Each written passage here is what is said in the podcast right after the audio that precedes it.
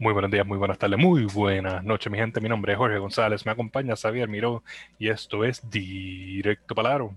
En el día de hoy venimos a discutir las semifinales de los playoffs del BSN que acaban de culminar hace unos 15 minutitos aquí cuando estamos grabando esto. Tenemos dos equipos en la final, los Piratas de Quebradilla y los Vaqueros de Bayamón pero para ellos llegar a esa final tuvieron que vencer a sus oponentes. Así que vamos a discutir la serie entre los Piratas de Quebradilla y los Brujos de Guayama. Sabi, esta serie fue una one-two. Un puño, otro puño, se acabó, no hay mucho que discutir. Este, obviamente, Eddie tenía a sus jugadores todos corriendo como se supone. Ellos no tuvieron que salir, la mayoría jugaron dos juegos fuera de la burbuja en un este, una ventana del AmeriCop. Así que ellos estaban listos para competir. Este, y vencieron un equipo de los Brujos de Guayama que eran buenos, pero ah, no, no, la tenían. No la tenían. Así que, que vamos a, hablar de ese primer juego entre, entre esos dos equipos.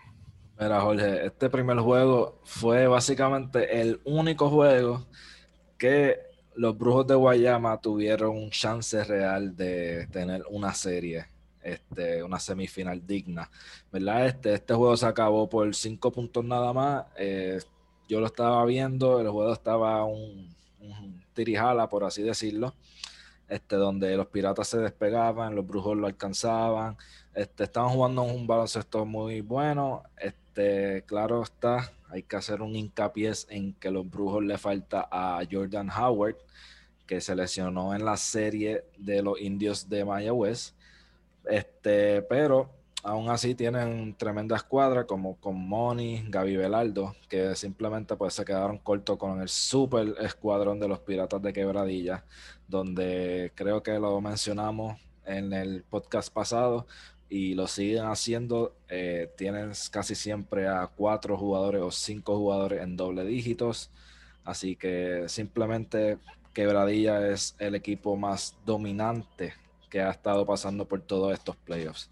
Y pues en ese primer juego pudimos ver que los brujos estaban, ¿verdad? Pues tratando eh, de hacer una, un avance, ¿verdad? Para por lo menos robarse un juego. Pero no fue suficiente. Entonces, el segundo juego, Jorge, vamos a seguirlo con los Piratas de Quebradilla, ¿verdad? Porque ya el segundo juego fue como que ya conocemos sus truquitos. Este, ahora es simplemente dominar. Y así fue. El juego se acabó por mucho. Nuevamente, Tyler Polo, Lions, Bimbo Carmona, Lamar Patterson, que él es importado de ellos de excelencia, por así decirlo pues estuvieron en doble dígitos. So, nuevamente, o sea, los piratas están muy duros, O sea, tienen un equipo en, el, cuadro inicial, tanto como en la banca. Sí, el equipo está súper montado. Ellos definitivamente que vienen con la meta de ganar el campeonato. Ellos se lo quieren llevar todo. Este, se vio con su dominio este, en la etapa regular de la burbuja y con el dominio que han tenido este, en los playoffs. Y nosotros ya hemos hablado mucho, ya lo dije mucho al principio, solo vamos a tocar lo que pensamos acerca de lo que pasó en la ventana del BS, del AmeriCop. Este, el que sabe, sabe. Este, pues entonces realmente esa serie fue, como ya dijimos al principio, un 2 para afuera, eh, se eliminaron los brujos y básicamente ellos ya el viernes estaban a la espera de su oponente y en esta eh, serie entre los vaqueros de Bayamón y los Mets de Guaynabo, este, vimos una serie de verdad la primera serie, el primer juego de la serie, se lo llevó Mets en algo que fue como que les prendieron un switch. Ellos estaban abajo y después de una doble técnica y la expulsión de un jugador de Bayamón, eso fue como que los Mets vinieron a ganar. Eh, y se la llevaron. Ellos se la sacaron. Stockton este, dijo, esta es la mía. Y llevó a los, a los Mets a una victoria. Este, si tienen ahí las estadísticas del juego, este, por cuánto fue que se llevaron la victoria. Este, fue, fue cerca, no fue algo este, tan marcado, pero este, se vio Stockton este, como un clutch player que pudo sacarle el juego para, su equipo. Sí, ese juego se acabó por 10, este, ganando los Guaynabo Mets, pero es literalmente lo que tú dijiste, Jorge. El juego estaba para los vaqueros de Bayamón y de momento en la segunda mitad, vaya, eh, Guaynabo prendió un switch y dijeron vamos a jugar baloncesto y jugaron a tal nivel que, ¿verdad? Pues terminaron con una ventaja de 10 puntos para esa victoria contra los Vaqueros de Bayamón. Entonces, Stockton en este juego se terminó con 17 puntos y 6 rebotes y, eh, y Jones con un doble-doble de 11 y 11. O sea, básicamente Guaynabo dominó ese juego, esta, esa segunda mitad, por así decirlo. Pero, ¿verdad? Si vamos para el segundo juego y el tercero juego que ocurrió hoy, pues ya Bayamón, por lo menos, hablando ya, ok, del segundo juego, Bayamón dominó por completo a Guaynabo Mets, simplemente, o sea, ganaron por 20 puntos, vamos, 92 a 72. 92 puntos creo que es uno de los más altos que ha habido en esta burbuja Imagínate lo, certero que estaban los vaqueros de Bayamón. Uter, que es el centro de ellos, metió 20 puntos y 13 rebotes. Ángel Rodríguez, 18 puntos y 12 asistencias. Y Benito Santiago, 16 puntos y 4 rebotes. O sea que fuera del Big Three de Bayamón, hay ciertos jugadores que aportan muchísimo este, a este escuadrón y simplemente es bello verlos porque es como los piratas. O sea, esto es en, ¿verdad? un escenario NBA y esto es como que un East versus West. Como pues, el mejor equipo del West llegó a, la final y el mejor equipo del East llegó a la, a la, final. No había más nada que buscar. Este, vaya, eh, Guaynabo en ese juego, Jorge, se veían fatal. O sea, se veían perdidos. No entraba el balón. Y lo que yo he venido diciendo y si no lo he dicho en el podcast, lo he mencionado a mis amigos, pero lo menciono hoy. Guaynabo, el problema es que dependían mucho de Stockton y de Jones. Y en ciertas ocasiones veíamos que ellos mismos se volvían locos también. O sea que no había una organización y un trabajo en equipo como lo hay con los piratas y con los vaqueros. Y pues simplemente se pudo ver, ¿verdad? Porque no, no ganaron. Pero nada, entonces, en el juego de hoy, Jorge, en el juego de hoy, que. Ah, ese, jueguito, de hoy, ese jueguito de hoy estuvo. Eso fue un constante Tommy, Tommy Dale este, entre ambos equipos. este, vimos vida de parte del equipo de los Mets. Los Mets dieron el todo por tratar de ganar. Pero este, algo que ellos han venido trayendo con ellos desde un principio son este, los turnovers, eh, algo que, en, si no me equivoco, en uno de los juegos pasados tuvieron este, 15 eh, pérdidas de balón. Y eso es algo que pues ellos eh, no pudieron, no han podido mejorar por el simple y sencillo hecho de que dependen muchísimo de Stockton y muchísimo de Jones y esos son los más que atacan. Y cuando tú tienes a un Mojica que es el líder en robo de balón este, en la liga, uh, él se va a aprovechar de Stockton, que fue lo que pasó al final de ese partido, donde en los últimos segundos del juego se roba Mojica el balón, pone arriba a Bayamón por tres, habiendo estado solamente arriba por uno, que este, Guaynabo pudo haber o empatado o irse por encima por uno o dos puntos. Este, Mojica se roba el balón, se van arriba a tres y en la posesión final de Guaynabo, este, Stockton tiró una bola al gareta de tres, ah, no pudieron coger el rebote y eh, un pasa a la final contra Quebradilla. Este, básicamente, los Mets hay que dársela. Ellos son un equipo que no se esperaba que llegara tan lejos. Son un equipo en su primer temporada de regreso a la liga. Este, con un equipo joven, un equipo que hasta la burbuja no había jugado juntos porque hubieron muchos cambios este, cuando por lo de la pandemia. Y básicamente ah, los Mets hicieron muchísimo. Llegar a las semifinales en su primer año se les tiene que aplaudir. este, pero fueron vencidos por un Bayamón que de, con experiencia, con el hambre y con la, eh, con la maña este, de poder este, jugar ese baloncesto calle y hacer los robos y o sea, ellos hacen, hacer todo por ganar. Sí, no, definitivamente. Hoy fue para mí, o sea, primero que nada, para mí esta fue la mejor serie de todos los playoffs, o sea, que he visto hasta ahora.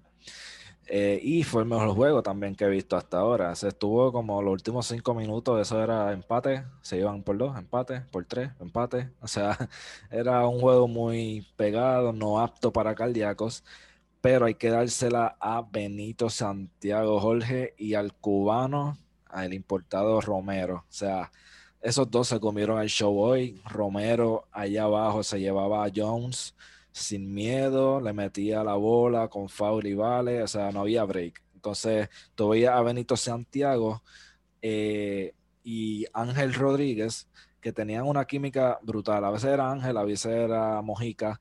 Ellos buscaban el pick and roll y Benito Santiago quedó, quedó muchas veces atrapado con Stockton defendiéndolo y simplemente Benito su IQ lo, ¿verdad? lo impulsó a tomar los tiros ¿verdad? Y obviamente pues con la diferencia de, estatura eran tiros cómodos para Benito, lo cual encestó casi todo Jorge, se fue de 7, 10, o sea, de 10, 7, perdón. Sí. Eh, con 19 puntitos. O sea que para mí este juego pudo haber ido para cualquier lado. Ya tú dijiste por qué no fue así. O sea, por qué los Mets se quedaron cortos. Este, pero sinceramente ambos equipos jugaron súper bien y de verdad que fue un Tremendo juego ese. Sí, y también vemos que eh, Mets también tuvo muchos problemas de falta, eso es algo que también viene de mucho con ellos, pero en este caso, en este juego, Bayamón no estuvo capitalizando en, todas esas faltas que recibieron, todas esas oportunidades en la línea del tiro libre. Y básicamente por eso es que estuvo tan cerca, este, por eso es que al final estaban arriba por uno porque Mujica falló uno de sus tiros libres. Este, También vimos que Romero tuvo muchos problemas en la línea, si no me equivoco, metió cuatro de siete tiros libres. Este, así que fue un juego no perfecto para ninguno de los dos equipos. Un juego este, eh, rough, rough and tumble, que eh, era el que, el que estuvo hasta el final. Ahí ese es el que se le iba a llevar y eso fue este, Bayamón. Bayamón cuenta con una, plantilla inicial muy buena, una banca lo suficientemente deep como para poder rotar, aunque este, tienen también a sus eh, rookies como Quascut, que lo mm. trajeron en, otras, en otros juegos de la serie a jugar. En esta, pues, estuvo reservado a calentar. Para la final, para la final. para la final. Este, y básicamente Bayamón pudo hacer mucho más. Los Mets tienen que mejorar su equipo para la próxima temporada. No pueden depender de Stockton. No sabemos si Stockton va a regresar para la próxima temporada. Y van a tener que ver cómo ellos hacen para no depender de una sola estrella. Todos tienen que jugar y yo espero que ya que mostraron que pueden llegar tan lejos, que así puedan lograr atraer más prospectos a su equipo y poder este, llegar hasta más lejos de lo que han llegado esta vez. Sí, no, es que, o sea, es lo que te digo, vamos, mira, los Mets de Guaynabo solamente jugaron con siete jugadores en su rotación, Jorge. O sea que era básicamente la, escuadra inicial y de momento ponían a Rolón y a Butler. Cuando tú lo comparas con Bayamón, pues también fue algo similar, solamente que tuvieron a ocho jugadores en rotación. Pero aquí la diferencia fue en lo que tú mencionaste, los turnovers de Mets simplemente fueron demasiado. Bayamón se aprovechó con 21 puntos de esos turnovers de los Mets y aquí está otro super detalle. Bueno, es que todos son super detalles porque mira, los second chance points de, los vaqueros de Bayamón fueron 20 comparado a los 8 de los Mets de Guaynabo. Guaynabo no tuvo ningún punto en fast break cuando Bayamón tuvo 7 puntos. Y Jorge, aquí viene yo creo que la diferencia literalmente del partido y de la serie. Los bench points. Guaynabo 6 puntos de la banca. Vaqueros 42 puntos de la banca, Jorge.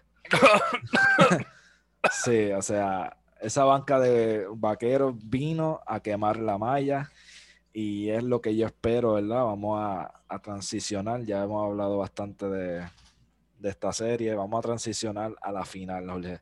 Esto suena como una película de, Estados Unidos, los vaqueros contra piratas, algo así. Pero este, va a ser una tremenda serie. Como dije ahorita, básicamente son los mejores de los dos bandos. Este, y sinceramente estoy loco por verla. Eh, aquí sí es que vamos a ver las estadísticas de verdad, cómo se van a estar dividiendo. Exacto, aquí vamos a ver a coaches probados con equipos probados. Esto este, no es un clásico, pero son equipos de mucho tiempo que sabemos lo que pueden dar. Este, vamos a ver este, el, la, verdadera serie, porque hasta el momento no hemos visto series este, largas, tantas como quisiéramos. Ah, se están yendo muchas en 2 a 0. Este, aquí pues esperamos algo un poquito más reñido. Vamos a ver el desempeño de ambos, este, no solo del core de la plantilla inicial, sino de la banca, porque como ya hemos dicho en varias ocasiones, la banca de ambos equipos es este, extensa y van a poder este, depender de cualquiera de sus jugadores si alguno no está produciendo, que es lo que nosotros queremos ver. Este, no queremos que se, se caiga una serie por detrás por 20 puntos algún juego. Este, que dudo que esto pase en estos momentos porque son coaches que pueden ajustar en momentos clave para poder regresar y ganar este, un juego. Definitivamente, Jorge. Oye, y algo que sí quería mencionar, e-, el hecho de que vamos a tener por lo menos un jugador de la LVP representando ahí en la final del BS. Vamos a tener al Quascus. al Quascus va a estar allí. Espero que por lo menos, mano, vea minutos de, ¿verdad? De, esa final en la cancha, que queremos verlo jugar. Este, los pocos minutos que lo ponen ha producido. Así que yo creo que los vaqueros están un poco contentos de tener a Quascus ahí en ese equipo. Sí, no, el, el hombre fue tremendo, tremenda elección de parte de, los vaqueros. Este, y vimos, hemos visto que ha hecho de todo por ellos. Este, y ha tenido algunas secuencias muy buenas. una vimos un robo, pase, rebote y anote de su parte. Y de verdad que el tipo lo puede hacer todo, pero que se va de esperar de alguien que participó para el mejor equipo de baloncesto de toda la isla, los Capitalinos de San Juan. Este, no hay más ninguno después de ellos, todos los demás del BSN, del LVP no existen, es solamente los capitalinos.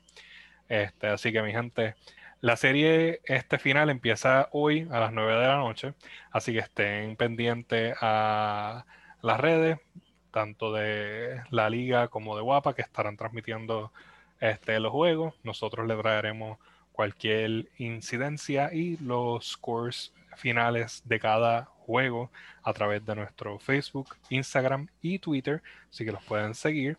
Y vendremos con análisis de podcast cuando termine la liga como tal. Así que mi gente, muchas gracias por acompañarnos en el día de hoy. Esto ha sido Xavier Miró, Jorge González en Directo Palaro de Fila 8. Nos veremos en la próxima.